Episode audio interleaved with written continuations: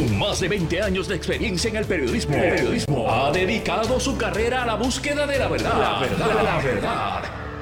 De frente al grano, con carácter entrevistará a las figuras más importantes de la noticia. Radio Isla presenta a la periodista Mili, Mili Méndez en Dígame la verdad. Muy buenos días Puerto Rico, bienvenidos a otra edición de Dígame la Verdad por Radio Isla 1320. Les saluda Mili Méndez, gracias por conectar. Vamos a arrancar de inmediato. Ayer dialogaba eh, con la doctora Irma Lugo del Observatorio de Equidad de Género sobre pues, la, situación que había pasado en el fin de semana. Eh, tristemente, Hoy amanecemos con otro incidente, aunque todavía está bajo investigación, eh, pero voy a repetir un, audio aquí eh, porque a la policía le levanta sospechas sobre el asesinato de una mujer en Río Piedras, en la urbanización San Agustín en Río Piedras. Voy a, repetir el audio de esta mañana de la policía, eh, que pues están indagando un poco más sobre las circunstancias de esta muerte. Y luego doy paso a mi conversación con la procuradora interina de las mujeres ante el escenario que estamos viviendo en el país eh, con la violencia doméstica. Vamos a escuchar eh, qué fue lo que dijo esta mañana aquí en Pegaos la Policía de Puerto Rico. Mira, ahí Julio, ese caso eh, está prácticamente, aunque fue en horas de la madrugada, ese caso tiene una serie de incongruencias que por ende no voy a entrar en detalle, pero se está investigando como un robo domiciliario, pero hay muchas interrogantes que contestar, así que hemos decidido sellar la casa en lo que entrevistamos la pareja de ella que se encontraba con ella, eh, pues porque no realmente las versiones no con la escena no, no es compatible. Así que estamos trabajando con eso, ya estamos eh, en ese lado de lo que son entrevistas, hay que ver unas cámaras que pudimos observar cercanos al lugar, a ver si vemos ese famoso individuo que entró y salió después de hacer esa detonación. Mm, o sea, lo que dice la pareja de, este, de esta mujer es que un hombre entró y salió y disparó. Correcto, que entró, pidió dinero y le, y le hace un disparo. No hay casquillo. Pues uno puede partir de la premisa que sea un revólver, pero nada, hay unas situaciones que tenemos que corroborar bien y nuestros agentes ya están, por eso es que decidimos sellar la casa. Ahí ustedes escucharon eh, pues, lo que dijo esta mañana eh, la policía de Puerto Rico en torno. Interesante incongruencias. Hay interrogantes que deben ser contestadas y se va a entrevistar a la pareja de esta persona. Mientras tanto es como un robo domiciliario, pero la escena dice otra cosa y es importante que, que hagamos, ¿verdad? Nos detengamos ahí. Algo similar pasó con el caso de Melissa Belén Falú Allende en Loíza cuando su expareja había reportado que había sido un suicidio. La escena habló, era muy distinta, había muchas incongruencias y el día de hoy a ese individuo lo están procesando, ¿verdad? Está en ese debido proceso judicial, pero se había notificado que era un suicidio y al final del día no lo fue. Tengo en línea telefónica a la Procuradora Interina de las Mujeres, a la licenciada Madeline Bermúdez. Muy buenos días, licenciada. ¿Cómo está usted? Muy buenos días, muy bien, gracias a Dios. Buenos días a todos los radioescuchas. Ay, es triste uno tener que, ¿verdad? Que tener que, abrir eh, un programa de radio con estos temas, pero es importante que le sigamos dando visibilidad, especialmente cuando estamos en medio de un estado de emergencia por violencia de género y, pues uno a veces se pregunta eh, si ha avanzado algo, qué hemos alcanzado, eh, pero en el rol como usted, ¿verdad? De como procuradora interina de las mujeres, ¿qué pudiese decirme ante este escenario que hemos tenido? Son unos días bastante intensos.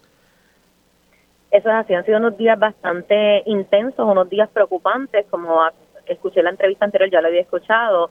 Ahora mismo se está haciendo la investigación de este, ¿verdad? De, este asesinato como un robo, pero quiero aclarar, yo he estado en comunicación con la Policía de Puerto Rico, he estado en comunicación con la Teniente M. Alvarado. La, se está llevando a cabo la investigación desde activando el protocolo que se estableció en enero 2022, que es uno de los avances que hemos tenido gracias a toda esta unión de trabajo colaborativo desde las organizaciones, el gobierno, se implementa el protocolo de investigación de feminicidio y transfeminicidio. Así que eso nos ayuda a evitar lo que lo que, que suceda, lo que pasó como con el caso de Melissa Correa. O sea, pueden decir que es un robo, pueden decir que es un suicidio, pero la investigación en el término de la relación de pareja se va a comenzar como un feminicidio. Así que vamos a aclarecer esa verdad y vamos a tomar en consideración todas las circunstancias. Y, ¿verdad? y sé que en este momento se está llevando a cabo la investigación, la dama alertó al 911, eh, la, eh, la pareja, en ese, en ese aspecto como un robo, pero se está llevando a cabo la investigación conforme con el protocolo lo exige. ¿Por qué lo menciono? Porque el protocolo es uno de los avances que hemos tenido. Llevamos años solicitando revisión del, de los reglamentos, revisión de cómo la policía interviene con los casos, eh, invertir en la mujer. Mili, tengo que mencionar, y ha sido un fin de semana intenso, pero yo me he enfatizado en poder dejar saber que hemos solicitado que se invierta en la mujer y en los últimos tres años se ha invertido más de nueve millones de dólares en la mujer, en las organizaciones que dan servicio directo a la mujer, en educar contra la violencia de género. Así que hemos avanzado, pero nos falta tanto. Y entonces eso me lleva al punto, pues nos falta mucho como pueblo, nos falta mucho entrar en el compromiso. No, no podemos dejar esto solamente en manos de las organizaciones y del gobierno. Así que tenemos que comprometernos todos, porque si nosotros estamos poniendo nuestra parte, si se solicitó invertir en la mujer, estamos invirtiendo en la mujer, si estamos educando, si estamos cambiando leyes, cambiando, eh, implementando nuevos protocolos, protocolos que no se hicieron simplemente al albedrío de la oficina procuradora, justicia, policía, no, protocolos en los que participaron las organizaciones que trabajan todos los días con estos casos. Pues entonces, ¿qué nos falta también? El compromiso de pueblo, y bueno, e iniciar una educación con equidad de género, que yo sé que hay unas peleas ahí por, por los nombres, que si perspectiva de género, que si equidad de género. Eh, la realidad es que nosotros tenemos que formar estas generaciones para que entiendan eh, de qué estamos hablando, para que se dé ese respeto, ¿verdad? Porque no siempre los niños o los jóvenes reciben esa educación en el hogar, ¿verdad? Como, como uno quisiera. Eh, ¿Entiende usted que eso es lo que más entonces es falta de que... El, ¿verdad? La, sociedad como tal, si entendí bien. Para, claro que sí, Mili, para las futuras generaciones. Pues cuando estamos hablando de las futuras generaciones y nosotros llegar a un día que se diga, que usted me entreviste y yo le diga, Mili, este año cerramos con cero asesinatos, necesitamos trabajar desde ya. Estamos tarde en trabajar por la educación a una temprana edad. Y como bien acabas de decir, ¿verdad? Acabas de mencionar equidad de género, hay una pelea con perspectiva de género. Nosotros hemos colaborado y participado con toda la elaboración a través de nuestra participación en el Comité PARE en el currículo, pero siempre hemos sido enfáticos. Llámenlo como lo llamen. Necesitan implementar la educación. Se necesita implementar que se ha ido implementando, que han habido unos programas, eh, unos programas pilotos, también participamos de ellos, pero esto tiene que ser ya a nivel global, o sea, tienen que asumir responsabilidad ya y esto tiene que ser a nivel de todas las escuelas, llámenlo como le quieran llamar, pero tienen que implementar ese currículum aprobado y tiene que comenzarse a educar para las futuras generaciones. Ahora tenemos que entonces tener un compromiso de pueblo, tenemos que ser solidarios, no podemos mirar para el lado. Si ya se invirtió en la mujer, si las organizaciones están trabajando día a día, pues entonces vamos a comprometernos todos en ayudar a las víctimas de violencia de género y en evitar que haya más asesinatos. Licenciada, me llama la, la verdad la, la atención sobre el hecho de, de, esto, de estas dos organizaciones que en un momento dado en el verano eh, se había dicho que iban a estar cerrando porque no tenían suficientes fondos. Son dos organizaciones que atienden casos de violencia doméstica creo haber leído que usted iba a tratar de, ver cómo se podía ayudar, qué esfuerzos se han podido hacer para evitar que estas organizaciones, ¿verdad? Eh, por lo menos tengan que cerrar estos dos albergues porque esto es parte del proceso, de verdad, de que son varios elementos aquí para luchar contra la violencia doméstica. Exacto, pues Mili, en relación a eso ya nosotros eh, en conjunto con, con la OGP y desde Fortaleza se identificaron unos fondos del, del, del fondo que se había asignado a través del Comité PARE para asignarlos directamente a la organización. Ya se hizo la petición, inclusive desde, se hizo la petición hace ya dos semanas, estamos esperando por la aprobación de la Junta. En el interín de la Junta no aprobar esa petición en estos próximos días, ¿verdad? Porque tenemos hasta el 31 de octubre, estamos claros. Eh, la Oficina de Procuradora ya identificó unos fondos que esos fondos no son otra cosa, Mili, que hacer una, una pequeña reserva de los fondos que nosotros tenemos, dividirlo del potecito y asignarlo a ellos para poder, para que las organizaciones, en este caso son dos albergues de suma importancia que reciben fondos también de, de, la Procuraduría a través de otros fondos, pero sabemos que no es suficiente, o sea, eh, estas organizaciones requieren muchos fondos. Así que nosotros ya identificamos también una partida para en lo que la Junta aprueba la petición presupuestaria que ya está aprobada en esa parte con la OGP, eh, entonces nosotros asignar para ir mes a mes. pero, pero sí, estamos haciendo los esfuerzos, hemos estado en constante comunicación tanto con la red de albergues como con, la, con el albergue, para, y, lo hemos informado todas las gestiones que se han hecho. Ahora, licenciada, estamos hablando, cuando me dice la Junta, es la Junta de Control Fiscal, o sea, estamos esperando por esa eh, autorización de la Junta de Control Fiscal. Eso es así, Mili, por la Junta de Control Fiscal, porque ellos aún tienen que lamentablemente aprobar todas las peticiones que nosotros hacemos de fondo. Y esto, eh, cualquier cambio de fondos que se haga, dependemos dependemos de ellos. Y ya está ante la Junta de Control Fiscal. Ok, perfecto. ¿De cuántos fondos estamos hablando, eh, licenciada? Estamos hablando de 200, la primera petición de 250 mil dólares, dirigida directamente para, para este albergue. Ok, estamos hablando de uno o dos. Eh, son, dos, albergues, pero esa, esa petición engloba a ambos, a ambos albergues. Perfecto, importante saber ese detalle. Ahora, otra pregunta que tenía, yo había hecho hace unos meses atrás un reportaje sobre los programas de desvío, eh, muchos retos ahí. Sé que había, hay una junta reglamentadora que la pasada procuradora me había dicho que el reto era que los nombramientos no eran de manera uniforme y siempre estaba el reto de que no estaba constituida. Al momento en que yo presenté ese reportaje en septiembre, la junta no estaba constituida. ¿Qué se ha podido hacer con eso, licenciada? Pues Mili, aún tengo que dejar saber que la Junta no está, no, no está constituida con todos los miembros. ¿Por qué? Y esto es un llamado que, que yo en este momento ahora ante esta silla voy a hacer. Necesitamos, cuando digo un himno de pueblo, es también un himno todos los que tenemos que trabajar con este componente. No podemos dejar que aspectos políticos incidan en algo tan importante como es nombrar una junta. Así que yo, ¿verdad? Tengo que dejar saber que necesitamos que esa, esos nombres sean aprobados en esa parte de los cuerpos legislativos, necesitamos que esta Junta esté constituida. Ahora bien, esto no ha detenido los trabajos, Mili, de, de la Junta. ¿Qué es lo que sucede con la Junta? Cuando estaba la, la, Procuradora Boria, se inventó el reglamento y se estableció un nuevo reglamento donde el reglamento establece, porque esto no es de ahora, Mili, esta Junta yo creo que ha estado constituida como corresponde solamente una una, una sino corrección ahora atiende verdad y está atendiendo este asunto. Lo que pasa es que me parece que es importante que esta junta se constituya. La última vez que hablé con la licenciada Lercy Boria ella me había indicado que esos nombramientos estaban en Fortaleza pero ya yo no sé si eso está en el Senado y es el Senado que tiene la cosa aguantada. Eh, eh, quisiera darle seguimiento a eso. Es el Senado quien tiene estos nombramientos aguantados en este caso, mire, esa información no, no, ¿verdad? No la tengo a la mano porque nosotros hemos enviado, sé que cuando estuvo Boria, hemos enviado más de tres comunicaciones con distintos nombres de cumplimiento para, ¿verdad? Con distintos nombres que cumplen con los requisitos para la Junta. El aspecto de si ya fueron dirigidos al Senado o no, pues en ese aspecto desconozco ese detalle. Lo que sí es que hemos seguido trabajando, nosotros colaborando con el Departamento de Corrección, los programas se están eh, fiscalizando, o sea que se están otorgando las licencias bajo la aprobación del reglamento. La Secretaria de Corrección ha estado haciendo la evaluación, nosotros hemos estado trabajando de la mano con Corrección, ¿para qué? Para evaluar las licencias de los programas y, y hacer las investigaciones correspondientes de acuerdo a las solicitudes de nuevos programas. Ahora, otra y los programas día de hoy están licenciados. Sí, están licenciados, claro, eh, ¿verdad? Y eso es un tema bastante amplio que en otro momento tal vez lo pudiésemos discutir con, con usted un poquito más en profundidad. Ahora, no quiero que se me pase, se me acabe el tiempo. Quería darle seguimiento al caso de PIP. Eh, hubo una querella, ellos sostienen que ellos la contestaron, se había recomendado imponer una multa. La contestación que dio el PIP fue satisfactoria, sigue en pie la multa. ¿Qué ha pasado con ese caso? En este caso, ya ellos contestaron, eh, ya pasó la etapa del descubrimiento de prueba y están citados a vistas administrativas. ¿Cuándo son esas vistas administrativas? Esas vistas administrativas es la, el día exacto no lo sé, pero son ahora en el mes de noviembre.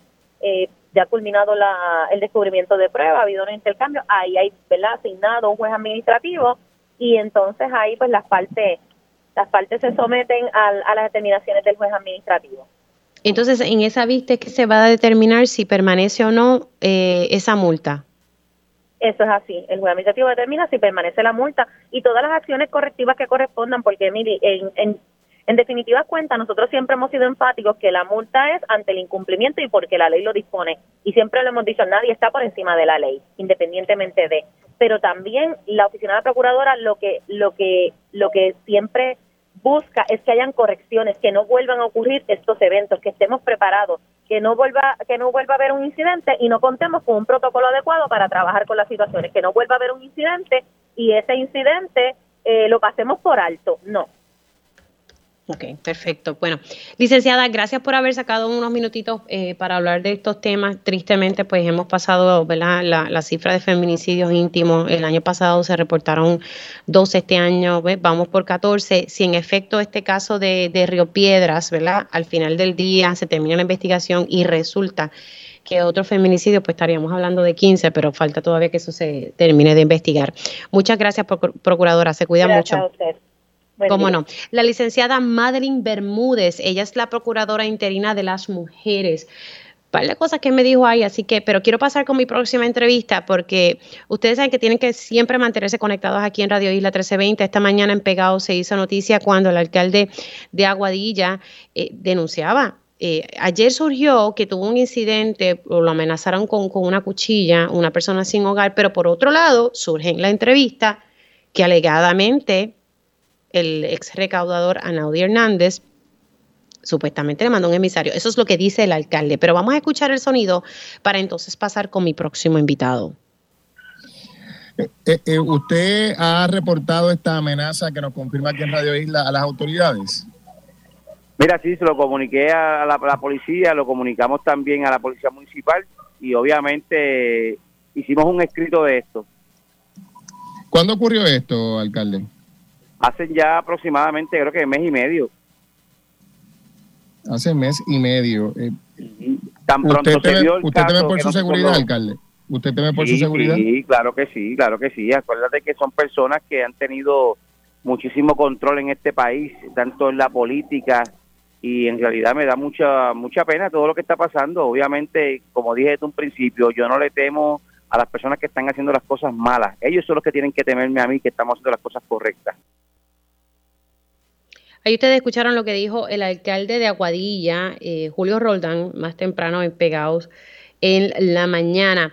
Eh, hay varias cosas, ¿verdad? Aquí, porque hay unos asuntos que se están atendiendo sobre la residencia de Anaudi Hernández, que allá en Aguadilla, y eso lo están manejando unos abogados, pero sí le, le hice el acercamiento al licenciado Osvaldo Carlos Linares, que atiende los asuntos en la federal, y por eso pues ya lo tengo en línea telefónica. Buenos días, licenciado, ¿cómo está? Muy buenos días, Emilio. Un placer estar contigo y con tu radio escucha.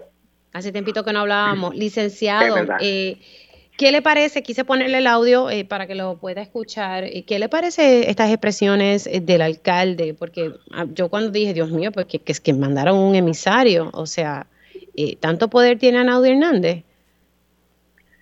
Pues mira, es una situación bien interesante. Te puedo adelantar que mi cliente Anaudi Hernández rechaza lo que el alcalde indica.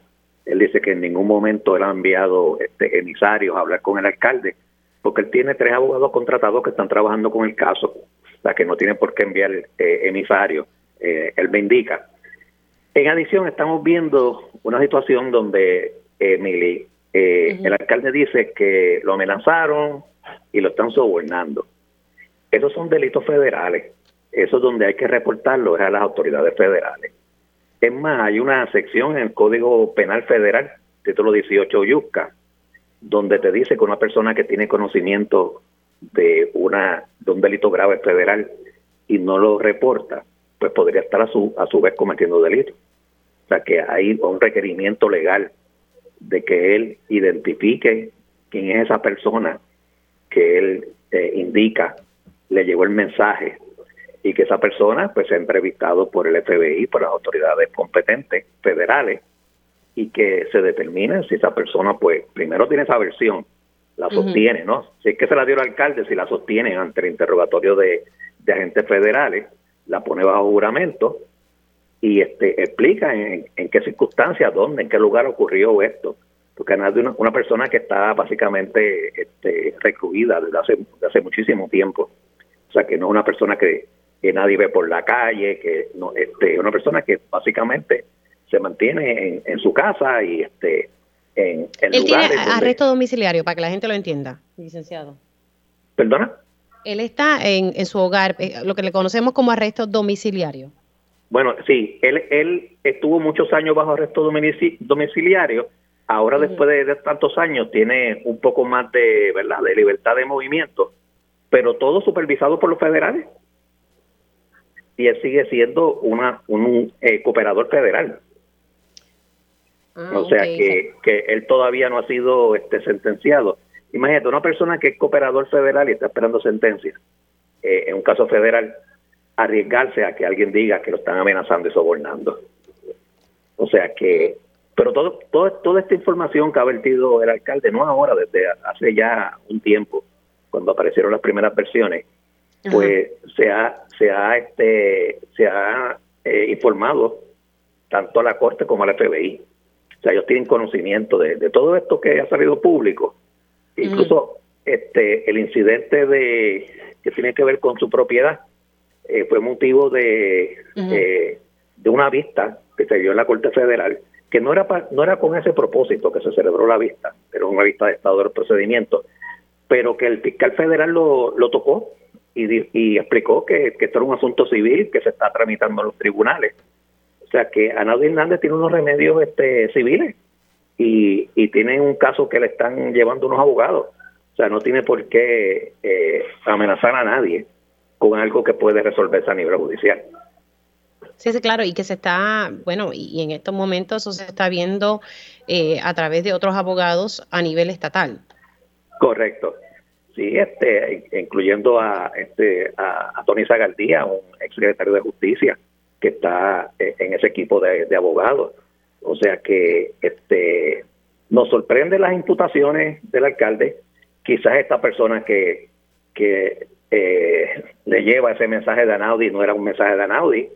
Quizás este, la persona no puede sostener eso eh, ante los foros pertinentes. Eh, no estoy diciendo que el alcalde haya, haya mentido, quizás la persona sí le dijo esto. Eh, pero hay que verlo. O sea, eh, en estas cosas, mira, eh, es importante ver el tracto. Estamos hablando de algo que ocurrió hace mes y medio y ahora sale. Esto, eh, es algo que no se ha notificado a la por parte del alcalde a las agencias federales que son que tienen competencia en este asunto. Pues mire, Eh, licenciado, me, me están escribiendo mientras estoy dialogando con usted y pues a mí me gusta siempre ser transparente con estas cosas. Me están indicando que supuestamente eh, esto ha sido reportado eh, al, dicen, el alcalde hizo declaración jurada y fue al FBI. Eh, no sé si usted tenga información sobre ese particular. Pues mira, no la, ten- no la tengo y no fue lo que dijo el alcalde en la entrevista. El alcalde habló de la policía de Puerto Rico y de y de municipio de la policía municipal. Pero ¿Será si que lo los federales le habrán dicho, mira, no digas nada públicamente? No sé, pensando yo acá. Ah, no creo. Pero ¿No cree? pues mira, si fuera los federales mejor. Mejor, qué mejor, qué mejor foro para dilucidar eso. Eh, No, eh, y ese es, el- y alegro ese es el que lo llamado que usted hecho. está haciendo ahora mismo eh, aquí, ¿verdad? En, en medio de esta entrevista. O sea, que, que estamos hablando de amenazas y soborno, que esos son delitos federales que se debiese eh, precisamente reportar a los federales eh, sobre este incidente que ocurrió hace mes y medio. Exacto. Si lo hizo los federales, mejor. Este, en su momento me imagino que, que este, entrevistarán a Naudi y le preguntan. Cla- claro, ya, este incidente, Naudi lo ha discutido con, el FBI, pero no una versión de este eh, que especifique quién fue la persona que este, alegadamente llevó ese mensaje. Eso Naudi no, bueno, ni nadie conoce quién es esa persona, pero el alcalde no lo ha hecho público. Y dice No, que no. es una amistad de él, o sea, que un amigo de él le va a llevar un- un- una amenaza de, de Naudi. Interesante ese detalle. También que entonces dé a conocer el nombre de esa persona. Ah, definitivo, definitivo. O, o me imagino que por lo menos que se lo haya hecho saber a, a- a los federales quién es la persona que le llevó la amenaza, porque obviamente es una persona que debe ser entrevistada. Aquí estamos hablando Ah. objetivamente de lo, que, de lo que es un proceso investigativo. Si una persona alega que alguien lo amenazó, pues va a las autoridades este, y somete el nombre de cualquier persona que le haya enviado el, me- el mensaje y esa persona va a tener que, que establecer cuándo y, y dónde le dieron ese mensaje. Si fue por teléfono, si fue en persona, en qué fecha.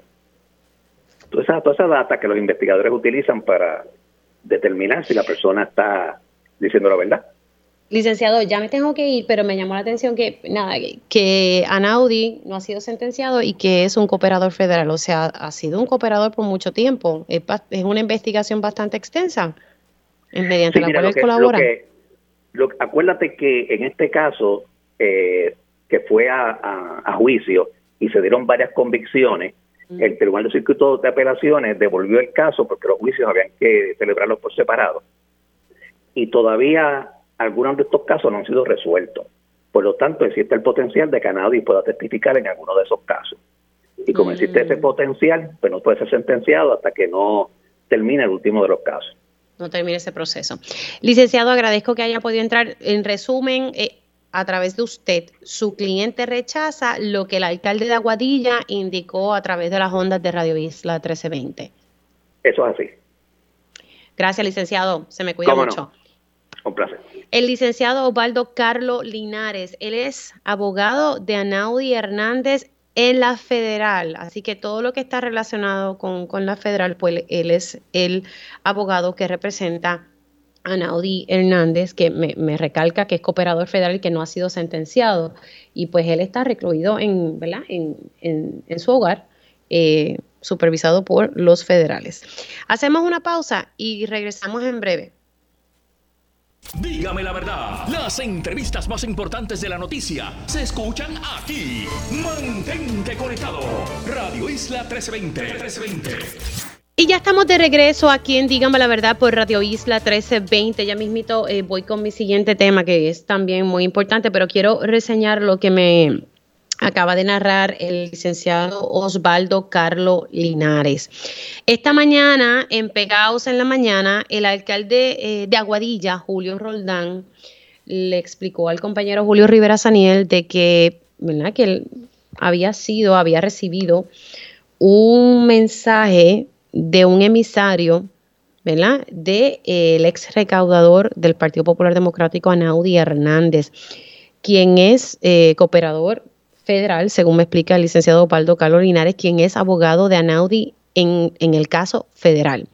Hay un equipo de abogados en el caso estatal relacionado al uso de una casa que tiene Anaudi en Aguadilla y que no ha seguido, eh, o por lo menos que no pidió los debidos permisos, aunque sus abogados entienden que sí. Pero bueno, ese es ¿verdad? un asunto.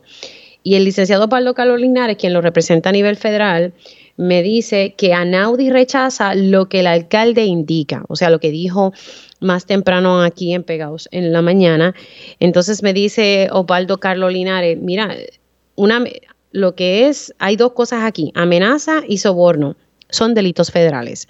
Y le exhorta al alcalde de Aguadilla que vaya a los federales. La información que yo tengo, ¿verdad? Mediante fuentes, es que ya el alcalde el alcalde ya fue a los federales y me, me indican que pues hay una, el alcalde hizo una declaración jurada y fue al FBI. Así que cuando le planteé esto al licenciado Palo Carlos Linares, él me indica, pues si fue a, los federales, mejor. Eh, y también exhorta a que se identifique a la persona que, que le hizo esta amenaza, este supuesto soborno. Eh, así que, y también me, me, detalló el licenciado Carlos Linares que le sorprenden las imputaciones. Eh, él no dice que el alcalde esté mintiendo, lo que dice que le sorprende y pues que nada, que acuda a los federales y si en efecto así lo hizo, como me están indicando mis fuentes, pues, pues muy bien. Así que es importante ese tema y el desarrollo del mismo. Ayer, cambiando de tema, ya son las diez y media, yo estuve eh, dialogando un poco eh, pues sobre la situación de los trabajadores sociales. Estamos celebrando el mes del trabajador y la trabajadora social y las condiciones de trabajo siguen siendo las mismas. Llevo tiempo eh, dialogando con mi próxima invitada sobre la regulación federal Family First y los cambios que tiene que implementar el Departamento de la Familia. Eh, así que quiero tocar varios puntos con ella. Le doy los buenos días a la senadora Rosamar Trujillo. Ella es presidenta de la Comisión de Bienestar Social. Buenos días, senadora. ¿Cómo está? Bien, bien ustedes. Buenos días, Mili y todos tus radioescuchas. ¿Cómo están ustedes? Todo bien, gracias a Dios. Quisiera saber qué ha pasado porque hay que implementar estos cambios de Family First, pero faltaba um, el detalle de los cambios en, en la ley. Había que hacer unos cambios, unas enmiendas para entonces poder hacer esa implementación, era parte del esfuerzo. Eh, y había hablado con usted esto hace unos meses atrás y pues la situación era de que yo no sé si esto finalmente pasó porque había unos asuntos en la Cámara o una reserva de algunos legisladores en torno al lenguaje y quería saber si eso finalmente se pudo resolver. Pues mira, hasta el día de hoy te tengo que informar lamentablemente que todavía está igual, en el mismo en el mismo trámite, esperando porque la Cámara resuelva. Esto ya fue aprobado tanto en el Senado y el Comité de Conferencia ya fue también firmado por, por la Cámara. Falta que la Cámara coja el, el proyecto y lo lleve al piso para votación. Pero la Cámara ya aprobó. Eh, el Comité de Conferencia. Comité de Conferencia que en el Senado fue aprobado con 23 votos a favor, uno en contra, ¿verdad? Y tres personas ausentes, incluyendo a favor de, de, estas enmiendas, incluyendo a la senadora Joan Rodríguez Bebe y todo el mundo. Así que desconocemos qué está pasando en la Cámara, que esto, y sobre todo, algo que me preocupa el silencio de, la de, de una secretaria que fue tan vocal para que esto se moviera y hoy está tan silente, tan callada. Eso me preocupa también. Ok, usted lo que me está diciendo es que el comité de conferencia, que ese era el detalle donde nos quedamos la última vez que usted y yo dialogamos, que eso se aprobó en Cámara, Senado y el problemita con el lenguaje se resolvió. El por no no no lo que había con, con el lenguaje sí se había trabajado, este que fue lo que se llevó a, al comité de conferencia que ambos cuerpos afirmaron y aprobaron. ¿Qué pasa? Una vez estamos en acuerdo en, ambos, en, que firmamos ¿verdad?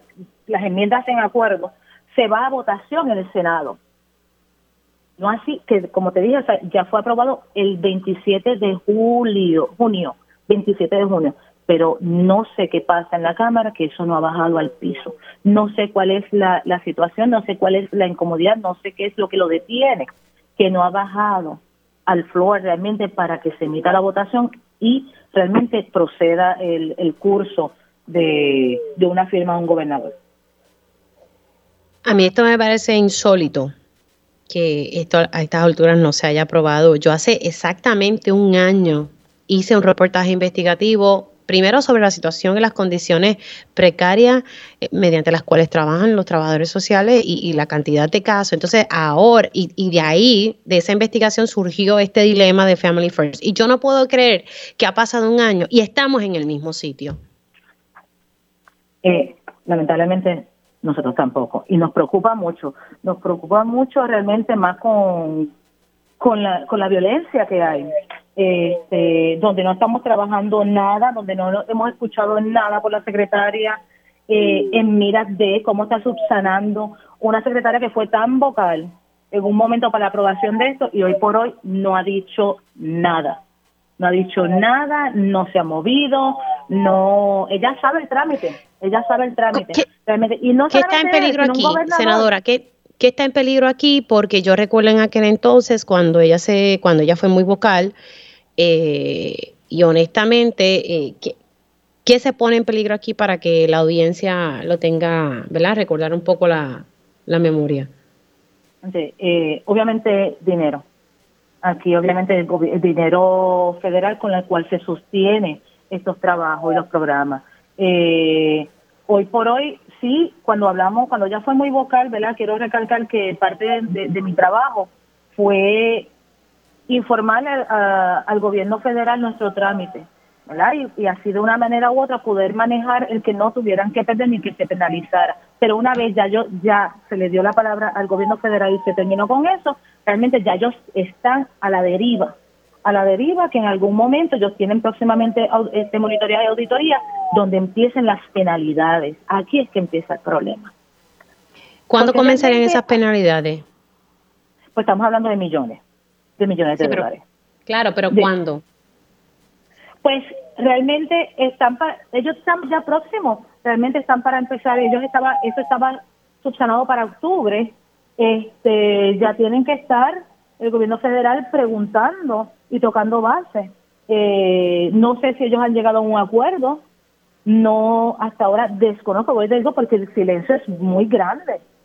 El silencio, uno pregunta, el silencio es grandísimo. Pregunto, he preguntado más allá Oh. cómo está la convocatoria, cómo está, si, ha- si se han movido y realmente dentro de lo que es el seno del Departamento de la Familia no se ha movido nada para la implementación de esta de esta ley.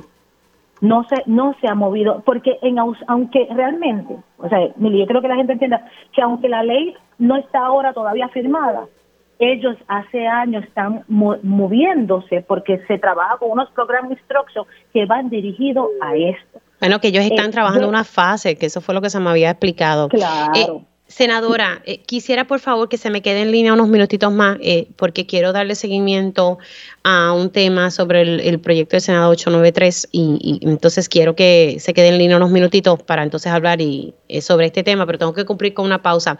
Hacemos una breve pausa, pero regreso con la senadora Rosamar Trujillo. Dígame la verdad, las entrevistas más importantes de la noticia se escuchan aquí. Mantente conectado. Radio Isla 1320. 1320. Y ya estamos de regreso aquí en Digamos la Verdad por Radio Isla 1320. Les saluda Mili Méndez. Sigo la conversación eh, con la senadora Rosamar Trujillo. Estábamos hablando en el pasado segmento eh, sobre la ley. Hay una regulación federal Family First. Nosotros tenemos que ajustar nuestra ley de, maltrato a esa regulación, esas exigencias federales. Esto esto es hace algo que se ha solicitado hace mucho tiempo. Eh, Puerto Rico había solicitado una prórroga, se dio. Bueno, el Departamento de la Familia me había dicho a mí que estaban eh, iniciando unas fases y que se supone que ahora en, eh, ahora en el verano estuviésemos ya en esa fase 2. ¿Qué pasa? Nosotros tenemos que cumplir con esta regulación federal y si no lo hacemos, pues lamentablemente no vamos a tener acceso a fondos federales. Y según me dice la senadora, pues sí pudiesen eh, implementarse unas penalidades. ¿Qué pasa? Desde el año pasado se está trabajando una legislación a temperar ¿verdad? nuestra ley de acuerdo a esas exigencias federales. Hubo un dime y direte, como decíamos por ahí, un para adelante y para atrás en este proceso legislativo en un momento dado por la cuestión del lenguaje. Eso ya se arregló. Y el 27 de junio el Senado ya aprobó ese comité de conferencia. Hay que dar seguimiento a que por qué en la Cámara la cosa no se ha movido, porque esto sí es importante.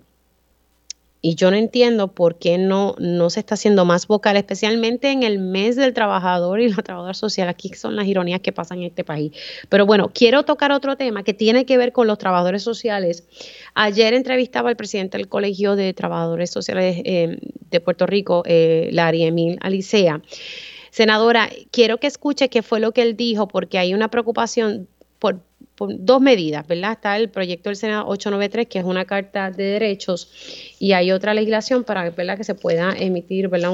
Que se pueda dar un alza de salario a los trabajadores sociales para evitar que se sigan yendo de Puerto Rico. Ese es el, el proyecto del Senado 894, pero el que tal vez le corresponde a usted es el proyecto del Senado 893. Quiero que escuche primero el audio y entonces eh, me contesta eh, sobre el particular. Vamos a escuchar qué fue lo que dijo Larry Emil. está en la oficina de la senadora Rosamar Trujillo. Y yo tengo que decirte con mucha tristeza que la, la senadora Rosamar Trujillo, senadora por Humacao, eh, nos está pichando. Porque hemos intentado reunirnos con ella en múltiples ocasiones, le hemos escrito y no nos ha dado una reunión.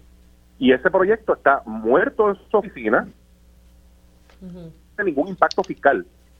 Es un proyecto para mejorar condiciones laborales de los trabajadores sociales. Eh. La senadora no ha Bueno, ahí está el sonido. Eh, prácticamente, senadora, lo que entiende es que, que esto no se ha movido, es la denuncia que le está haciendo. ¿Qué ha pasado con esta legislación? Pues mira, esa legislación obviamente está así en nuestro. Primero quiero aclarar a- al compañero colega Lari, Larry, o el presidente que lo conozco. Eh, las puertas de esta oficina siempre han estado abiertas. Tan pronto ellos han estado aquí, eh, Larry no se ha presentado nunca a mi oficina. Eh, de esa misma manera, mm, él tiene conocimiento que nuestra directora de nuestra directora de la comisión no la tenemos en estos momentos así que el cúmulo la, la, la comisión aquí que más genera que más genera eh, trabajo es bienestar social Ahora mismo usted está sin directora. eh, yo estoy sin directora actualmente. Eso es del conocimiento de él. Y él sabe las condiciones y la situación. Y como colegio de trabajadores sociales, eh, es lamentable, ¿verdad?, que, que dijeron que iban a hacer unas expresiones y no se han hecho y lo tengo que decir de esa misma manera. Por otra parte, si tenemos la carta de derecho y la, estamos, y la estamos, el proyecto lo estamos mirando muy detalladamente porque yo me he reunido con mis compañeros senadores Zaragoza y con el compañero senador, senadora Elizabeth Rosa. ¿Qué, ¿Qué quiero decir? Hay una situación que hay que trabajar aquí. Estamos hablando sobre la colegiación compulsoria que es parte medular de las cosas que toca este proyecto. Eh, ellos están, la, la, la colegiación, obviamente, ya sabemos que el tribunal se ha expresado, no una, sino ya dos veces, en contra de la colegiación compulsoria, que es parte de lo que esto, porque hay, hay que trastocarlo, este proyecto se tiene que, se va a tener que enmendar porque, yo no hay que, porque hay que enmendar el proyecto, disculpe senadora, no quiero interrumpirla, pero necesito tenerlo claro, ¿por qué hay que enmendarlo? Pues mira, aquí estamos hablando la Carta de Derecho porque aquí habla de la, de la, de la colegiación. Habla de la colegiación en este proyecto. Entonces, yo le estoy hablando con los, mis compañeros, mire, ¿qué vamos a hacer con el proyecto? Hay, una, hay unas disposiciones también. Pero, el, pero, pero, pero el, el, el proyecto tiene que ver con la. Porque lo que me están indicando es que no tiene que ver con la colegiación. ¿Estamos hablando del mismo, el 893? Te digo, permíteme. Colegio de Ética, el espacio de, te proteja. Sí, esto, esto tiene que ver con la colegiación. Dentro de lo que tengo en el análisis, tengo la colegiación. Aquí te voy a buscar más adelante. Pero sí lo tenemos aquí, lo tenemos para discutir porque yo, yo me he sentado con mis compañeros senadores sobre unas situaciones y yo soy trabajadora social.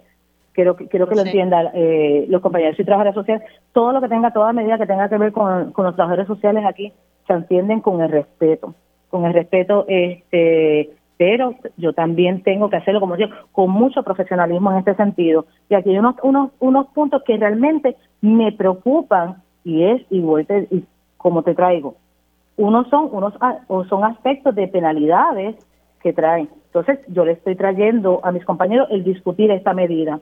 Si no la he discutido, primero quiero discutirla con mis compañeros senadores para después presentarle, obviamente, nuestras posibles enmiendas al que es el Colegio de Trabajadores Sociales. Le pregunto, senadora, eh, ¿por qué no llevar vistas públicas eh, para, ¿verdad? para que se dé esta discusión a nivel público y que todo el mundo ¿verdad? pueda expresarse sobre este proyecto y que al final del día podamos tener algo ¿verdad? Que, que, sea un proyecto bueno para todas las partes, como decimos por ahí?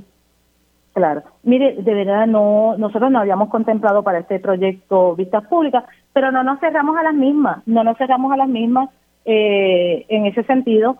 Y pues quiero decirle también al compañero y colega que las puertas de esta oficina están abiertas en todo momento. Así que, eh, porque, porque me, me apena lo que el compañero dice cuando esta servidora nunca le ha negado le ha cerrado las puertas a un colega, menos trabajadores sociales. La, información que, me está llegando es que esa hubo una reunión antes de someter los proyectos, y cuando digo proyectos me refiero al 893 y, y el otro para el aumento de salario a, los trabajadores sociales, que el presidente del colegio eh, no estaba en Puerto Rico. O sea, luego de eso no se ha podido reunir con él. No, ¿Y no ha recibido correo electrónico por parte del colegio?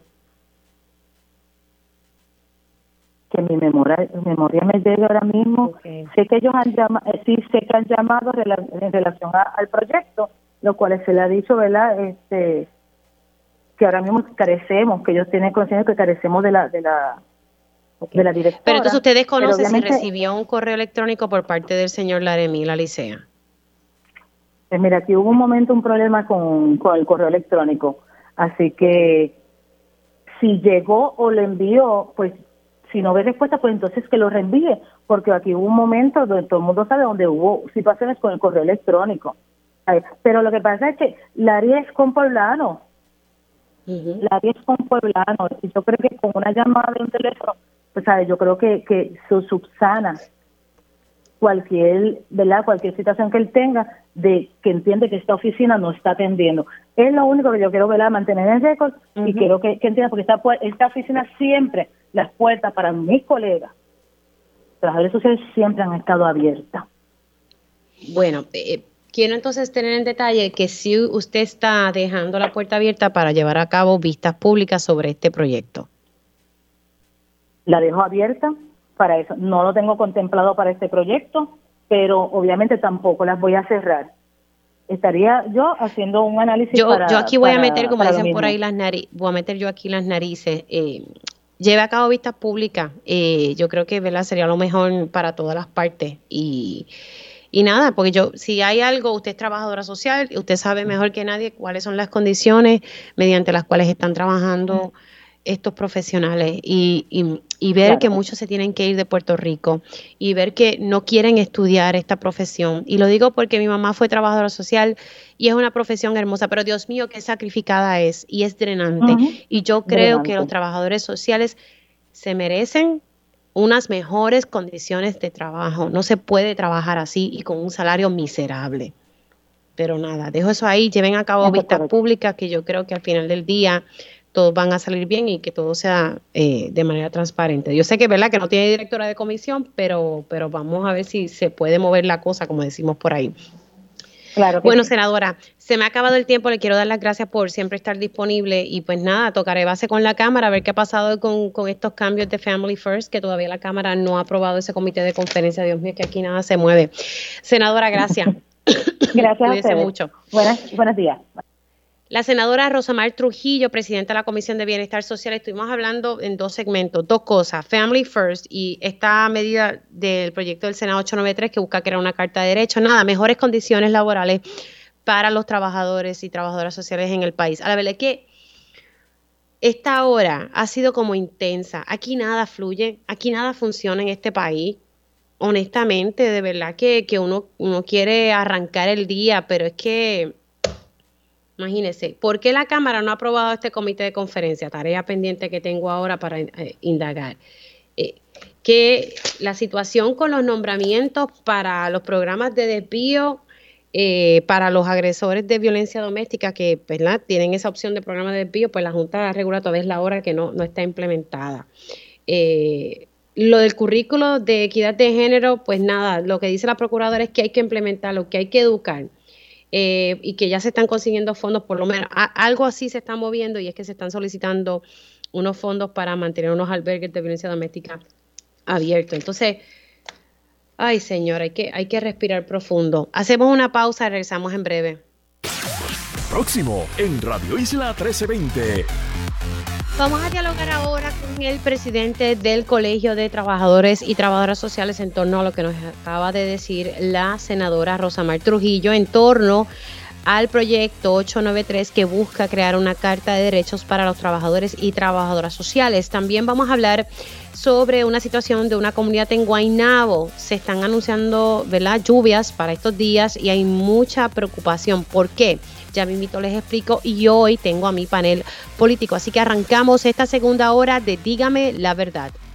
Conéctate a radioisla.tv para ver las reacciones de las entrevistas en vivo. En vivo. Esto es Dígame la verdad con Mili Méndez. Y ya estamos de regreso aquí en Dígame la Verdad por Radio Isla 1320. Les saluda Mili Méndez. Gracias por conectar. Si usted se perdió algún detalle de la primera hora de este espacio, les sugiero que pueden conectar a través de radioisla.tv la versión podcast de este programa y también las notas que se están redactando en torno a las noticias que están surgiendo por aquí por Radio Isla 1320. Es aquí en Radio Isla 1320 que el alcalde de Aguadilla, dijo en Pegados en la mañana eh, que había sido amenazado, que, que, el ex recaudador del Partido Popular Democrático, Anaudi Hernández, le había mandado un emisario, eso lo dijo aquí el alcalde de Aguadilla, Julio Roldán, que había mandado un emisario y, que hubo como un tipo de soborno. Eh, luego, eh, yo aquí en Dígame la verdad, pues me comuniqué con el abogado de Anaudi Hernández, en, la, en el foro federal, Anaudi tiene otros abogados a nivel estatal atendiendo la situación de, la casa y la cuestión de la permisología de la casa, de la mansión que tiene en Aguadilla, ¿verdad? Pero a nivel federal es el licenciado Osvaldo Carlos Linares quien lo representa. Estuve hablando con él y él nos indicaba Él dijo, te puedo adelantar que Anaudi rechaza lo que el alcalde indica. Y me dijo, mire, aquí hay dos delitos federales. El alcalde está denunciando amenaza y soborno. Eh, así que debe acudir a los federales sobre, sobre esta información que él está denunciando. El alcalde dice que esto se llevó a cabo hace un mes y medio. La información que yo tengo por fuentes es que en efecto el alcalde sí acudió al FBI. Así que es información que, ¿verdad? que tenemos ahí a la mano. El licenciado Osvaldo Carlos Linares lo que me dice, bueno, pues si fue a los federales mejor, es lo que tiene que hacer. Y que identifique a esta persona eh, que se hizo eh, llamar o que o por lo menos estaba enviando este mensaje como emisario de, de Anaudi Hernández. Así que el licenciado Pablo Carlos Linares sostiene que le sorprende las imputaciones eh, y que pues su cliente rechaza lo que el alcalde indica que no, por lo menos que no se ha enviado un emisario para entonces amenazar y sobornar al alcalde de Aguadilla. Bueno, luego estuvimos tocando eh, pues la situación de feminicidios en el país. Tristemente, hoy se, se investiga eh, y, se está indagando bajo qué circunstancias falleció una mujer hoy en Río Piedras. Eh, se estaba investigando como un robo domiciliario, pero según la policía, lo que dijo en Radio Isla es que la escena dice otra cosa y que van a entrevistar a la, a la pareja. Así que hay que esperar que se dé esa investigación. Pero estuve dialogando con la procuradora sobre este particular y luego estuve dialogando con la presidenta de la Comisión de Bienestar Social, la senadora Rosamar Trujillo. Ella es trabajadora social. Hablamos de dos temas, de Family First, que yo no puedo creer todavía que la Cámara está arrastrando los pies con el informe del comité de conferencia que en el Senado se aprobó para atemperar la ley de maltrato a los, a los requisitos de Family First. Esto lleva ya más de un año, esto es increíble, aquí nada se mueve. Yo a veces no entiendo cómo los funcionarios no entienden las prioridades. O sea, esto es bien importante porque el Departamento de la Familia necesita tener acceso a unos fondos mediante reembolsos. Y por otro lado, con mucho respeto, también le digo al Departamento de la Familia que, que, denuncie esto también porque se necesita tener esta legislación. Luego, ayer aquí, el presidente del Colegio de Trabajadores y Trabajadoras Sociales de Puerto Rico estaba haciendo un llamado para que por favor se diera, se moviera la cosa con el proyecto del Senado 893 que busca crear una carta de derechos para los trabajadores y trabajadoras sociales. También pidió que el proyecto del Senado 894 que habla sobre la escala salarial también se agilice la cosa porque porque estamos perdiendo trabajadores y trabajadoras sociales que se están yendo del país y hay otro problema de que ya muchos no quieren estudiar esta profesión. Esto complica la cosa porque entonces no vamos a tener trabajadores sociales que tengan, que puedan atender los casos de maltrato que se registran aquí día a día. Le cuestioné a la senadora porque le puse ahorita el audio donde Larry Emil Alicea dice, mira, nos está pichando, o sea, no, no, no, nos ha atendido, no nos ha dado reunión sobre este proyecto. Ella sostiene todo lo contrario. Tengo en línea telefónica nuevamente a Larry Emil Alicea, presidente del Colegio de Trabajadores y Trabajadoras Sociales de Puerto Rico. Larry Emil, buen día. Mili, yo espero que me puedas escuchar mejor que ayer. Buenos días. Ay, sí, ayer, Dios mío, ahorita cuando estaba sacando el sonido, y ese Dios mío, qué mala estaba la señal. Pero sí, esperemos que hoy te pueda, eh, podamos dialogar. Eh, ¿Pudiste eh, escuchar lo que dijo la senadora Rosamar Trujillo? Ella sostiene de que, ¿verdad? De que, de que, que las puertas están ¿verdad? de sus oficinas siempre están abiertas eh, y sostiene que, nunca has ido a la oficina de la senadora. Varias cosas, Mili. Número uno, ella se reunió con el colegio antes de que los proyectos estos fueran radicados. Cuando yo entré a la presidencia nuevamente, yo pedí reuniones con varios senadores, los senadores dan la reunión, eh, esa reunión que ella dio antes de radicar los proyectos, yo tenía un viaje de mi trabajo, pero yo no quería que la reunión se cancelara. Así que fuera director ejecutivo y fueron compañeros de la Junta Directiva, porque hay una agenda ya legislativa establecida que yo no tengo que estar para desarrollarla. El, el problema con esto son los proyectos. Este proyecto no es un proyecto por petición, es un proyecto que está radicado y la senadora es una firmante de este proyecto. Y ahora ya está viniendo a traer preocupaciones con el proyecto que no trajo cuando el proyecto se le llevó. Cuando ese proyecto se le llevó, ya un tribunal había declarado inconstitucional la colegiación ese proyecto tiene una cláusula de, de separabilidad que establece que si una parte de la ley se declara inconstitucional, el resto de la ley queda vigente. Y ese proyecto principalmente trata sobre los derechos laborales de los trabajadores y trabajadoras sociales. Y yo no quiero pensar que la senadora, porque no lo quiero pensar, Mili, de verdad, porque hasta el momento hemos dialogado, eh, eh, los, pocos diálogos que hemos tenido, ella se ha mostrado como una persona que está interesada en esto. Pero yo no quiero pensar que la colega le está abriendo las puertas a personas que históricamente han atacado el colegio para, con esa agenda en contra del colegio, lacerar a, todos, a todas y todos los trabajadores sociales. Después que ese proyecto se radicó, la senadora no nos ha dado una sola reunión, Mili.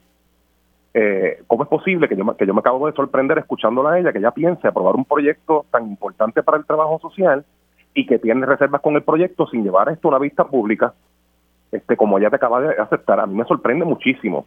Y yo tengo correos electrónicos que se le han enviado después de radicado el proyecto a la senadora. La directora ejecutiva la ha escrito en varias ocasiones y ha llamado a la oficina. Nuestros asesores legislativos han pedido las reuniones con la senadora. El segundo vicepresidente del colegio llamó directamente y habló con la senadora y le pidió la reunión. Y todo han sido evasivas. Por eso es que yo uso la palabra pichando, porque así que se conoce en Puerto Rico, te están pichando cuando tú pides reunión o cuando tú pides, este, yo me siento ya que es un aspecto de que estamos atostigando literalmente para una reunión. Este, y si las puertas están abiertas, realmente están, ¿sabes? Eh, eh, yo, yo no, no entiendo el significado de estar abiertas de la senadora porque la reunión no se ha dado.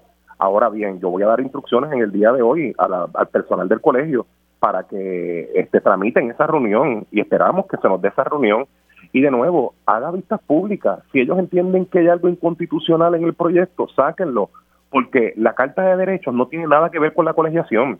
Este, y yo creo, porque eh, yo creo en este momento que lo que tenemos son evasivas y la entrevista con tuya, la, entrevista contigo fue evasiva. Y nosotros lo que queremos son acciones, no felicitaciones, no decir que las puertas están abiertas, son acciones concretas. Y si ella tenía reservas con el proyecto, pues ¿por qué lo, por, qué lo radica como, como, como autora?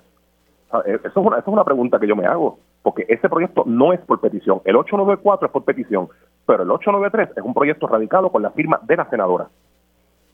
Sí, que fue erradicado por ella y por quiénes más. Rosa, eh, la senadora Elizabeth Rosa, que hasta el momento ha sido una campeona del trabajo social, el senador este eh, Zaragoza fue autor y se unieron como coautores personas de las minorías, este toda la minoría de Victoria Ciudadana, la minoría del Partido Independentista, el senador Vargas Vidot, y creo que hasta un hasta uno hasta un voto de mayoría de, de, la, de, la, de la minoría PNP recibió este para de, como coautor, ¿sabe? Se hizo una conferencia de prensa, se le invitó a ella a la conferencia de prensa y ella no participó de esa conferencia de prensa. Eh, así que yo creo que eh, el récord nuestro es claro nosotros estamos dispuestos. Puedes ir al récord de esa conferencia de prensa. Yo no estaba allí y es trabajadora social. Eh, así que la senadora Elizabeth Rosa es trabajadora social y siempre nos ha dado la cara. Siempre hemos tenido comunicación directa con la oficina de ella, pero esa no ha sido eh, la experiencia con la senadora Rosamar Trujillo. Y qué bueno escucharla de que las puertas están abiertas porque hoy mismo se las vamos a tocar. Bueno, y el, pues, viernes, el, viernes va a ir una, el viernes va a ir una delegación del colegio a su oficina. Ok, así que el viernes estarán acudiendo a su oficina. Y, quiero aprovechar, Lari, antes de, pasar con mi próxima invitada. Eh, yo no, yo todavía estoy como un poco en shock y, y, de que esto de Family First, la cosa como que no está corriendo y que la ley nuestra no se ha temperado estas exigencias federales. Hace un año yo hice una investigación para el programa Cuarto Poder sobre el escenario, la situación que viven los trabajadores y trabajadoras sociales en Puerto Rico y todavía es la hora. Y en aquel entonces se estaba evaluando eh, los cambios que había que implementar. En, en, recuerdo que en diciembre la secretaria estaba, eh, estaba haciendo un llamado urgente a la legislatura que lo aprobara, pues si no iba a perder el fondo federal, chichija. Entonces, de momento, la cosa se estancó en el verano Finalmente se aprobó un comité de conferencia en el Senado, en la Cámara no se ha aprobado. Y, estamos a, ley de que no den penalidades y que no tengamos acceso a unos fondos federales. Es que yo no entiendo. de verdad que es que no comprendo. Es que yo tampoco quiero pensar que se está politiqueando con los derechos de las niñas en Puerto Rico. Eh, yo sé que yo, yo, porque nosotros hemos tenido reuniones y todas las reuniones que nosotros hemos tenido con el Departamento de la Familia han ido dirigidas a la necesidad de aprobar esta ley. El Departamento de la Familia ha recurrido a contrataciones de entidades serias, porque yo, yo conozco ciertas entidades que están trabajando con esto y son entidades serias que han estado brindando eh, la asesoría y la consultoría para poner esto en vigor. Pero aquí hace falta que la Asamblea Legislativa, porque usualmente cuando hay una pieza que está promovida por el Comité Ejecutivo, las Asambleas Legislativas a veces se van por otro lado, este, porque todo el mundo quiere un protagonismo. Este, aquí hay que asignarle fondos al Departamento de la Familia, aquí hay que darle recursos al Departamento de la Familia, porque como yo te dije ayer, yo creo en Family First, pero el Departamento de la Familia necesita un ecosistema de prestación de servicios para que esta ley se pueda poner en vigor de forma correcta, porque eh, hacen falta servicios para la familia. Y si tú vas a regiones, este Mili, como el sureste de Puerto Rico, Patillas, este, eh, va, al oeste, Maricao, este, Aguadilla, yo he tenido jueces que yo les he dado recomendaciones y se han reído de mí en la cara y me han dicho, se nota que usted es de la losa. Ese servicio que usted está recomendando eh, aquí no, no, lo tenemos disponible.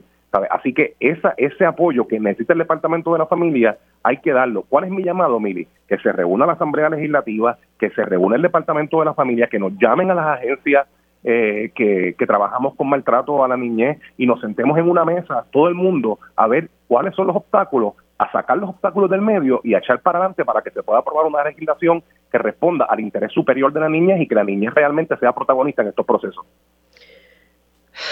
Yo tengo que respirar, de verdad que sí, con tantos casos de maltrato hacia nuestros niños, hacia nuestros adultos mayores y el reto que está teniendo el Departamento de la Familia para conseguir a trabajadores sociales y trabajadoras sociales que quieran ingresar al Departamento de la Familia y a la verdad que con esas condiciones eso no va a pasar y, y pues y, una vez más en incumplimiento. O sea que yo no entiendo por qué no podemos hacer algo tan sencillo, hacerlo bien y aprobar la legislación. Si hay alguna diferencia, pues mire, siéntense, que para eso se les paga, caramba. Sí, aquí siéntense y den luz verde a las cosas, es como que se sientan ahí. Yo digo honestamente, ¿qué hacen allá en la legislatura a veces? Claro, claro, este es, terrible, es terrible, Emily, porque el proyectos de emergencia, tú vas a ver que hay veces que para una cosa que no es urgente, la Asamblea Legislativa se reúne y saca algo en un 2x3 para proyectos urgentes como Family First, como el 893, como el 894, arrastran los pies. Y quienes sufren son las personas más necesitadas y las personas vulnerabilizadas que dependen de que esos proyectos se aprueben. Emil, te quiero dar las gracias. Nos mantenemos en comunicación eh, sobre La, petición de reunión nueva que le van a hacer a, la senadora Rosa Trujillo, ya que ella dice aquí que las puertas eh, de su oficina siempre están abiertas. Vale. Ok, muchas gracias. Cuídate. El, eh, el, presidente del Colegio de Trabajadoras y Trabajadores Sociales de Puerto Rico, Larry Emil Alicea, eh, son las 11 y 13. Ya mismito voy con mi panel de político, pero quiero hablar de este tema porque en estos momentos se está emitiendo una vigilancia de inundaciones para todo Puerto Rico. Se esperan hasta 10 pulgadas de lluvia. Y pues el gobierno ha hecho un llamado a las personas que viven en zonas inundables que por favor tomen las precauciones. Así que esta tarde se esperan fuertes aguaceros, eh, por lo que el Servicio Nacional de Meteorología en San Juan emitió una vigilancia de inundaciones para todo Puerto Rico. Y esto va a estar vigente hasta las 2 de la tarde, dice hasta las 2 de la tarde de hoy, martes. Estoy leyendo una nota de primera hora hasta la noche del miércoles. Y a raíz ¿verdad? de esta lluvia, que se avecina para toda la isla. Hay una comunidad en Guaynabo que está preocupada. Tengo a Tatiana Castro, de, ella eh, reside en Sierra Verdecía en Guaynabo, y pues las comunidades están preocupadas por, ¿verdad? por perder sus hogares debido a la erosión de terreno y han pedido al municipio de Guaynabo trabajar un plan de mitigación especialmente cuando vienen lluvias, ¿verdad? Que aquí pues está lloviendo constantemente. Quiero darle los buenos días a Tatiana Castro. ¿Cómo estás? Eh, muy bien, Mili. Buenos días a ti, a tus radioescuchas y gracias por la oportunidad. Vamos a hablar sobre esta situación. ¿Qué, ¿Qué, está pasando en tu comunidad específicamente? Pues mira, en mi comunidad, en el municipio de Guaynabo, tenemos unas 35 viviendas entre las urbanizaciones de Sierra Verdecía y Colinas de Guaynabo afectadas por erosión y hundimiento vertical de terreno en las veredas del río Guaynabo. De las 35 viviendas hemos perdido ya dos hogares por estar estructuralmente comprometidos y las cuatro casas colindantes a estos dos hogares están en peligro inminente de ser afectadas. En Sierra Verdecía también tenemos el puente de la entrada principal para 206 viviendas, unas 500 residentes y entrada de servicios esenciales como bombero, ambulancia, policía, recogido de basura, correo, las visitas están eh, en esta área afectada. En un informe realizado por el geomorfólogo el doctor José Molina y Freite, indica que en el puente se observa desplazamiento diferencial y hundimiento en el pavimento. desde abril del 2018 un informe de la geóloga Ruth Vélez de Recursos Naturales para la señora Mayera Chévere, que ubica en el área afectada, indicó que de no ejecutar acciones correctivas se va a comprometer la estabilidad estructural de la vivienda que puede provocar el desalojo permanente de la señora Chéveres y otros colindantes. Al día de hoy, la señora Chéveres está en el proceso de ser reubicada porque su casa está comprometida. La señora Sandra Olivier y la familia Pérez ya perdieron sus hogares. Estamos hablando, como me dijiste al principio de la entrevista, 35 viviendas que están eh, y ya dos se perdieron y cuatro casas que están colindando. ¿Qué es lo que queda cerca, que no te escuché bien, cerca de estas viviendas? ¿Un río? Sí, es el río Guaynabo. Nosotros colinda con estas viviendas en esta urbanización que es de 206 eh, casas y la urbanización de Colina de Guaynabo que tiene creo que son 100, 111 casas, colindan, hay parte de, de las casas que colindan con el río Guaynabo. Claro, pero las que están en peligro son 35 para tenerlo claro. Son, exacto, son unas 35, eso es así. Ok. ¿Qué le dice el alcalde de Guaynabo sobre este particular? Pues sobre este particular nosotros logramos que nos incluyeran eh, en el plan de mitigación eh, del municipio con la Junta de Planificación, pero no tenemos nivel de urgencia, no tenemos participación en el Comité Timón. Se nos pide que le demos el espacio para trabajar el caso por el proceso administrativo regular que nos tiene desde el 2018 esperando, tiempo en el que se han perdido ya dos hogares. Por esto es que las noticias de lluvias nos quitan la, poca paz que nos quedan con relación a esto. Y esto no fueron, se limita fueron incluidos en el plan de mitigación, pero la cosa no se mueve, lo que estoy entendiendo. El plan de mitigación este ahora tiene que pasar a que ellos hagan una documentación, que vengan diferentes eh, proveedores de servicio como ingenieros de estructurales, eh, hidrólogos y demás, y entonces el municipio no tiene el dinero para esa contratación y nos indican que están muy frustrados porque el proceso administrativo los tiene detenidos, porque es muy burocrático, pero insisten en estar en, ese proceso, eh, en mantener el proceso. Yo, por ejemplo, este, entiendo que la, la situación de vivienda de Sandra Olivier y de María Chévere, de la familia Pérez, Ahí este, se encuentra Ibelis Moreno, eh, que es una persona que vive en Santa Clara. Hay 17 familias de Villa Parkville. ¿Por qué no han sido declaradas zonas de desastre? Yo no lo entiendo. En Parkville se caen los muros de patio de algunas propiedades y se declara zona de desastre. O sea, ¿dónde están las prioridades del Estado? No se supone que sea proteger vida y propiedad. Te pregunto, eh, ¿ustedes le han hecho entonces el acercamiento al municipio para que se agilice la cosa? Y lo que se ha dicho es que entonces que no hay el dinero. E, eso es así, desde el 2018 nosotros hemos hecho el acercamiento, ya nosotros hemos este, hecho el acercamiento a Se hizo Ángel Pérez, manejo de emergencia, el cuerpo de vigilantes, recursos naturales, aquí nos visitó Machargo, se enviaron cartas a, la oficina del ciudadano del gobernador, eh, hemos hecho todo, todo tipo de movimientos y siempre nos refieren al municipio.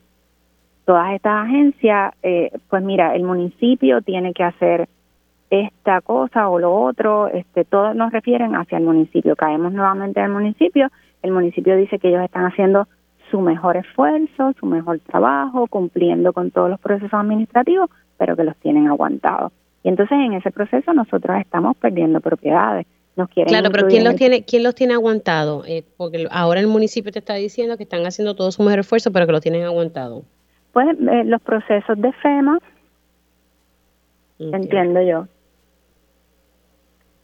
y para entonces tomar nota y, poder dar seguimiento. Así que estamos hablando que ya dos hogares, ¿y estas personas dónde las van a ubicar? Estas, personas, que perdieron sus dos hogares. Pues una de ellas está sin su hogar, viviendo con su hija, la otra persona de la familia Pérez, el señor murió, lamentablemente, y tenemos a la señora María Chévere, que fue la que mencioné, que todavía está en su hogar y está en el proceso de ser reubicada. Ella consiguió los fondos de CDBGDR que le indicaron su casa está comprometida, la tenemos que reubicar, pero mm, ella no logra conseguir casas. Cada vez que aparece una casa, ella habla todo y cuando dice que es con los fondos de CDBG, le no le vuelven a coger el teléfono. Sí, le dicen que no. Y es por eso mismo, por la burocracia. Eh, y eso tiene que ser los fondos de R3, si la van a reubicar.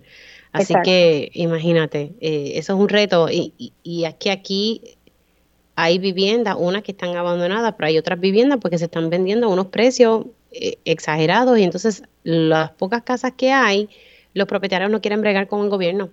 no quieren, no quieren, no le vuelven a coger el teléfono. Después que ya hace todas las gestiones, no le vuelven a coger el teléfono. Y esta es una señora retirada de la telefónica, ha sobrevivido cáncer ya en dos ocasiones. Y nosotros la preocupación de, de, lograr que sobreviva la negligencia del Estado, porque esto es increíble, estamos en un Estado este que no funciona, nada funciona, todo ello eh, se, se recuestan de sus procesos administrativos, procesos administrativos que no nos llevan a ningún lugar.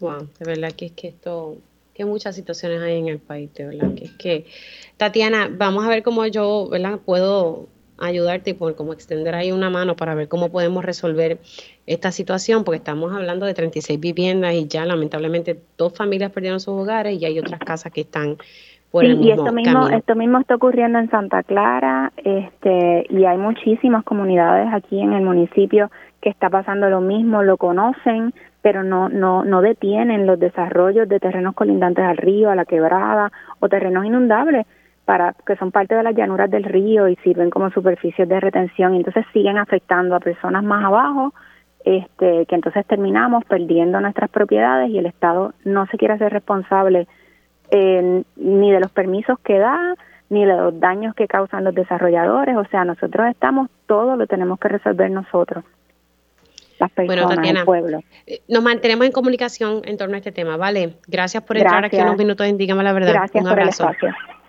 como no, Tatiana Castro de Sierra Verde en Guaynabo, hablando sobre unas 35 viviendas que están en peligro, pues, pues porque colindan con el río Guaynabo. Hay dos hogares que ya se perdieron, cuatro casas que están a punto de perderse o están comprometidas y están pues haciendo un llamado para que el municipio tome cartas en el asunto o las autoridades pertinentes. Estamos hablando de personas que hay un plan de mitigación. ¿Qué ha pasado? Bueno, tendré que darle seguimiento a este caso. Hago una pausa y al regreso voy con mi panel político. Dígame la verdad, las entrevistas más importantes de la noticia están aquí. Mantente conectado y recuerda sintonizar al mediodía, tiempo igual, en Radio Isla 1320 y Radio Isla.tv. Y ya estamos de regreso aquí en Dígame la verdad por Radio Isla 1320. Les saluda Mili Méndez. Ahora voy con mi panel político.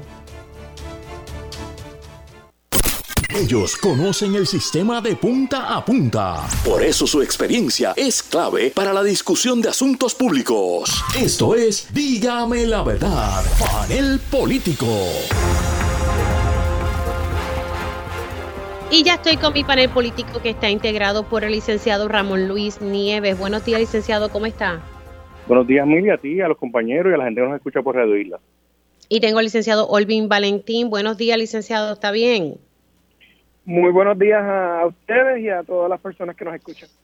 Y tengo ahora al senador Juan Oscar Morales. Buenos días, ¿cómo está? Buenos días, Emily, buenos días a los radioescuchas y a los compañeros que están en la mañana de hoy con nosotros.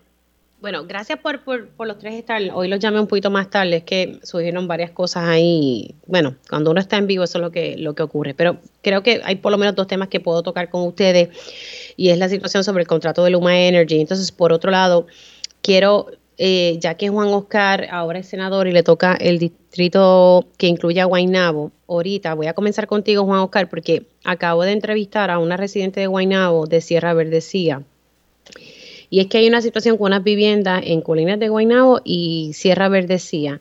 Eh, hay 35 viviendas que están en peligro porque están cerca, colindan con el río Guaynabo. Hay dos hogares que ya se perdieron y cuatro casas que ya están a punto de, pues lamentablemente ya no, no van a ser habitables ya mismito. Entonces, eh, hay estudios que demuestran pues que las casas están comprometidas. Se ha llamado al Departamento de Recursos Naturales, se le dijo al pasado alcalde Ángel Pérez, ahora el municipio dice pues que están eh, aguantados por los trámites que hay con FEMA. Eh, me preocupa mucho porque, y le traigo esta preocupación porque ¿qué vamos a, vamos a esperar a que estas casas colapsen y tengamos entonces una, un peor escenario en la isla y hay un plan de mitigación que se tiene que hacer, pero parece que todo se ha quedado en la burocracia. No sé si usted sabe algo sobre esto o algo que pueda hacer sobre el particular.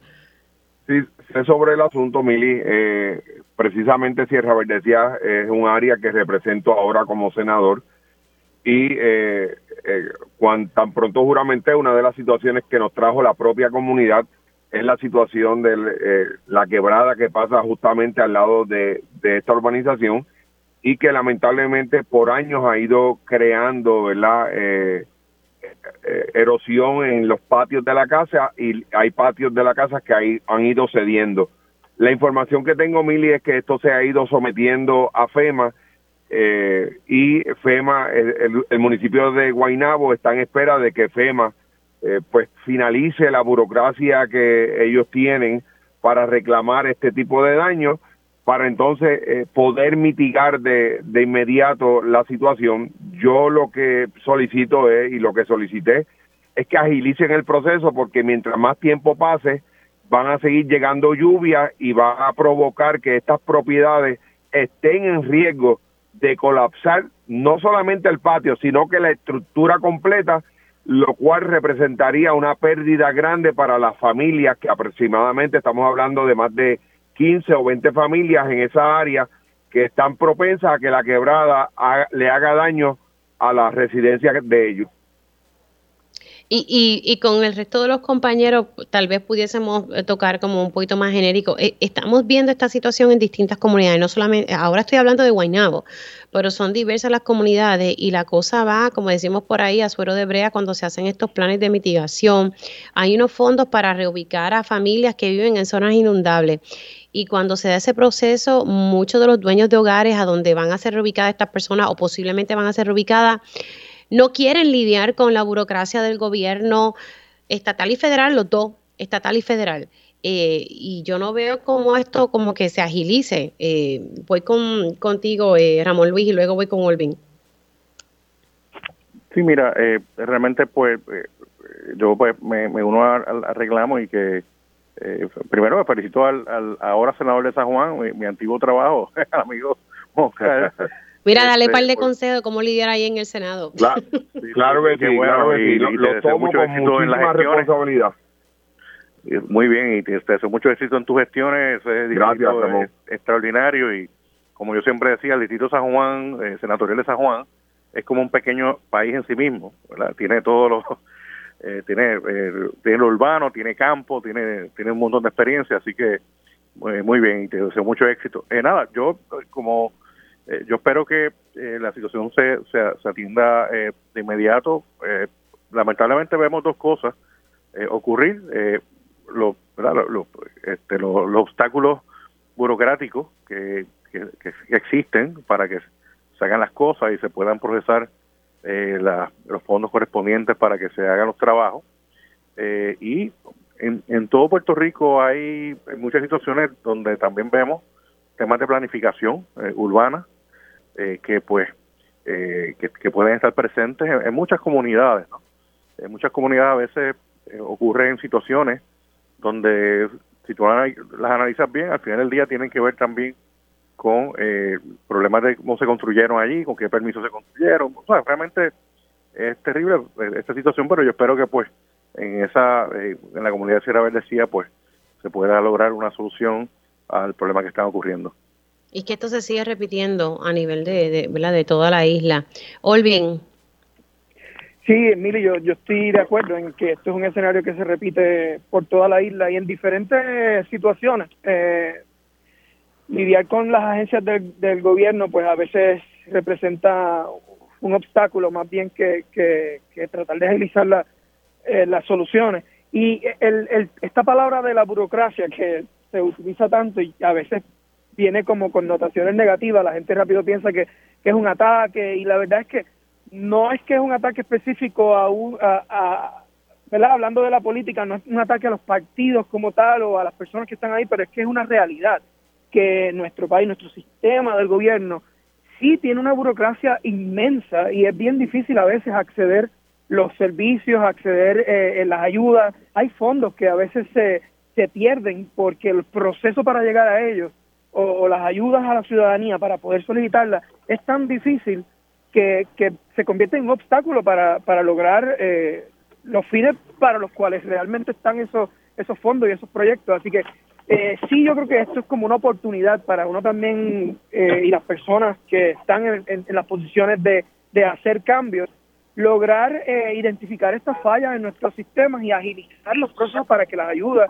y para que los servicios lleguen a la ciudadanía. Y en el caso particular de, la llamada de anterior, es algo que ya viene ocurriendo hace hace tiempo. Hay informes, hay, hay unos procesos que se han ido adelantando, pero la comunidad siente que se deja en el aire y al final pues no, no pasa nada. Y esto en parte también ahí entramos a lo que tiene que ver con la, con la politiquería, por decirlo así, porque muchas veces estos son problemas de muchos años y solamente se tocan o se va a la comunidad y se habla cuando, cuando hay campañas políticas o cuando hay algo electoral, pero el resto del cuadrenio pues las muchas comunidades se sienten abandonadas ahí. Y no lo digo únicamente por esta comunidad que llamaron Iguaynabo, sino por muchas comunidades que así se sienten alrededor de la isla.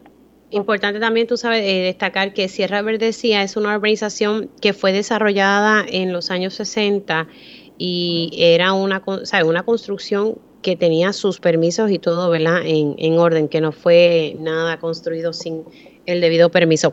Tengo que irme a una pausa, pero el próximo segmento eh, es para Luma Energy. Estoy viendo ahora mismo la página de Luma Energy, dice, y le está exhortando Luma Energy a, sus abonados, a sus clientes, que para minimizar posibles interrupciones de servicio provocadas por la insuficiencia de generación, exhortamos a nuestros clientes a conservar energía hoy, especialmente durante las horas pico entre las 6 de la tarde y las 10 de la noche.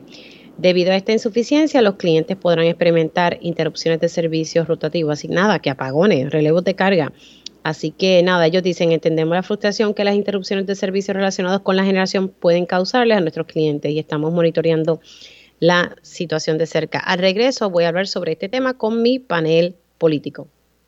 Dígame la verdad, las entrevistas más importantes de la noticia están aquí. Mantente conectado y recuerda sintonizar al mediodía, tiempo igual, en Radio Isla 1320 y Radio Isla.tv. Y ya de regreso aquí en Dígame la Verdad por Radio Isla 1320, sigo con mi panel político integrado por el licenciado Ramón Luis Nieves, el licenciado Olvin Valentín y el senador Juan Oscar Morales. Dejé sobre la mesa el tema de Luma Energy, quien le está advirtiendo, le está diciendo a sus clientes, por favor, en las horas pico eh, no usen mucha energía porque tenemos un déficit de generación. Este, este es el cuento semanal y semanal y semanal y semanal, pero voy a dejar que ustedes se expresen sobre el particular. Voy con Ramón Luis, luego voy con Olvin y cierro con Juan Oscar Morales. Adelante, Ramón. Eh, hello. Sí. Sí, eh, Miri, perdóname, tú estabas preguntando sobre el tema de generación de la, de la autoridad Sí, es que nada, Luma ha puesto un tuit nuevo de que van a ah. haber eh, apagones, ¿sabes? Van a haber relevos de carga, nada, apagones porque hay un déficit de generación. O sea, este es el mismo cuento toda la semana. Eh, nada, eh, sus análisis sobre esto, porque la verdad que ya yo me desespero. Pues mira, eh, la información que, que ha tenido Puerto Rico en los últimos meses sobre este tema ha sido confusa y tiene que ver con eh, la disputa pública entre la Autoridad de Energía Eléctrica y Luma. Eh, en, desde que Luma está, cada vez que pasa algo, de la Autoridad de Energía Eléctrica escuchábamos voces diciendo, incluso por la el director ejecutivo, las uniones, etcétera, no, este, todo, todas las plantas están, está todo bien, este, lo, que tenemos es un problema de, de, ¿verdad? de lo que le toca a Luma, que es la distribución y la transmisión, ¿verdad? Entonces Luma eh, dice, no, no, eh, no hay generación suficiente y hemos tenido problemas. Y yo honestamente pienso que en ciertos momentos eh, uno no sabe ni, ni, la hora que es en cuanto a, esto, ¿verdad? Y esto todo tiene que ver obviamente porque por la oposición que existe al contrato de Luma y aunque la autoridad de energía eléctrica pues no es tan frontal en cuanto a eso, de que se oponga el contrato de Luma así en, ¿verdad? De manera in so many words, como dice el americano, eh, lo cierto es que sí, eh, tratan de echarle la culpa a Luma de estos problemas y Luma también lo hace. Eh, la verdad el caso es que si no existiera Luma, pues entonces a quién, a quién se le echa la culpa, porque estamos hablando de, del sistema que controla totalmente la Autoridad de Energía Eléctrica. dicho eso, lo cierto es que sí, hay problemas de generación en, en, la, en, las plantas, ha habido problemas tanto en las plantas que controla la Autoridad de Energía Eléctrica como también en ocasiones ocurre con las privadas. Eh, hay un, unos problemas de generación que, que tienen que ver con distintas cosas. En primer lugar, de que, y esto tema lo hemos hablado antes, Mili, ojalá los, los 12 mil millones de dólares que cogió prestado la Autoridad Eléctrica entre el 2000 y el 2012 eh, se hubieran usado para lo que se supone se usaran, que era para mejorar el sistema, las plantas, el sistema de transmisión y distribución, pero no fue así. Eh, la gran mayoría de ese dinero se utilizó para eh, pagar la visa con la Mastercard y seguir eh, posponiendo eh, el tomar decisiones eh, sobre temas como la tarifa.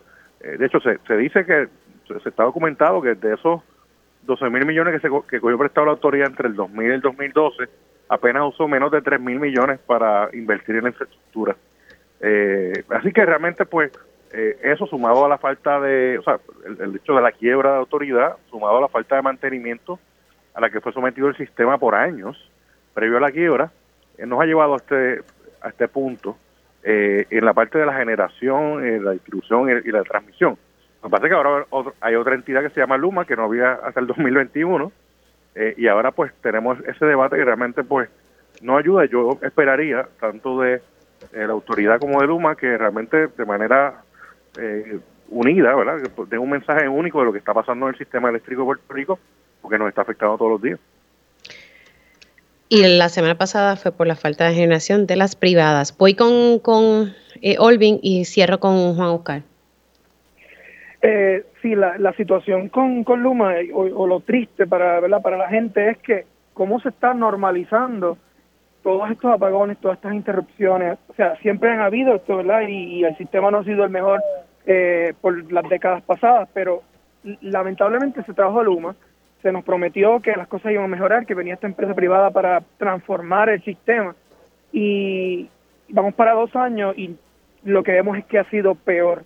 Eh, y, y se puede entender que, ¿verdad? En otras, en otras jurisdicciones a veces hay interrupciones programadas por situaciones que, que ocurren, pero el problema es que aquí en Puerto Rico esa es la norma. Ahora eso, eso pasa todas las semanas, todo el tiempo hay interrupciones constantes y no ha habido ninguna mejoría en, en el sistema.